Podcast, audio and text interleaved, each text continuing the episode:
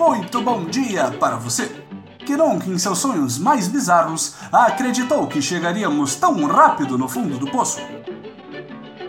Muito boa tarde para você que legitimamente não fazia ideia do que era uma chuva dourada. E muito boa noite para você, nação brasileira, que finalmente chegou na profética frase dedo no c e gritaria.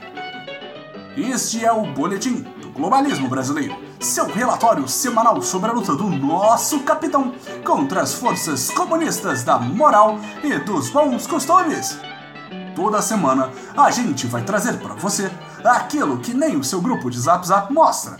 Então, não sai daí!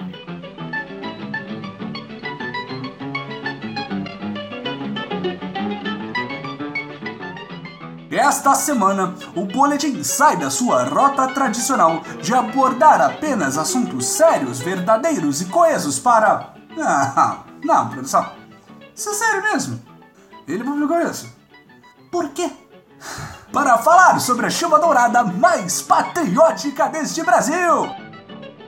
Para aqueles que, por sorte, ainda não estavam cientes, na manhã do dia 5 de março, nosso amado capitão publicou no Twitter, e todos sabemos que não importa a pessoa ou lugar, a frase publicou no Twitter nunca termina bem, na seguinte mensagem: Não me sinto confortável em mostrar, mas temos que expor a verdade para a população ter conhecimento e sempre tomar suas prioridades.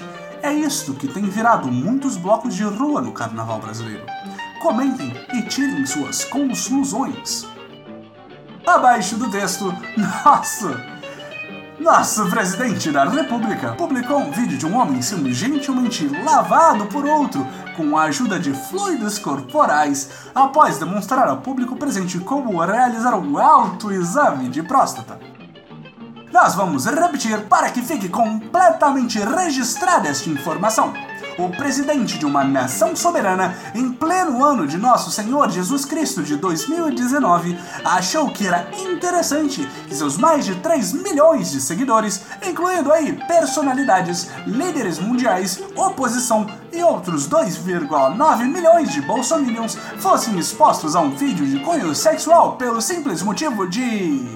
de Produção, tem alguma justificativa maluca que encaixa aqui e resolva totalmente esse roteiro?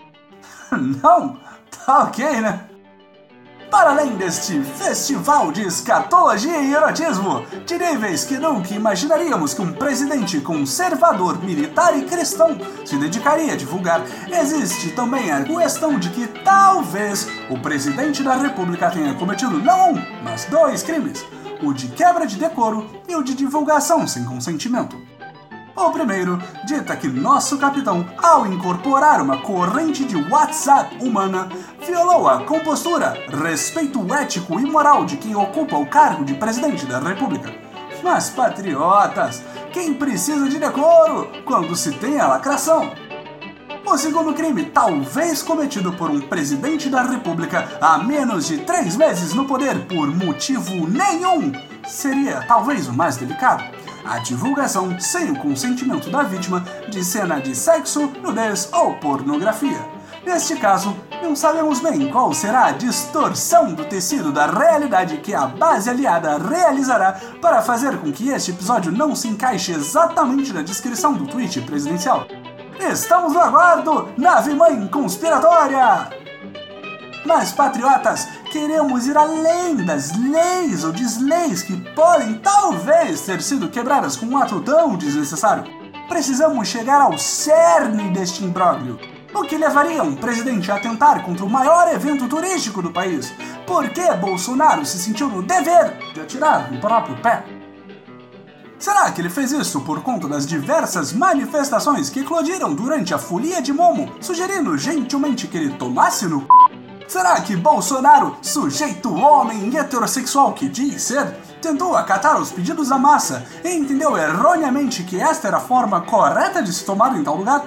Será que nosso capitão estava buscando educar os brasileirinhos sobre fetiches? Ou será que foi um aceno à esquerda cirandeira, pós-moderna e desconstruída? Ou será talvez uma tentativa de acenar ao presidente americano Donald Trump, que dizem ser fã da prática? Ou será que tudo na verdade não passou de um mal entendido e Bolsonaro apenas gostaria de educar o brasileiro médio sobre os riscos de subir em um ponto de ônibus para pular carnaval? Ou será que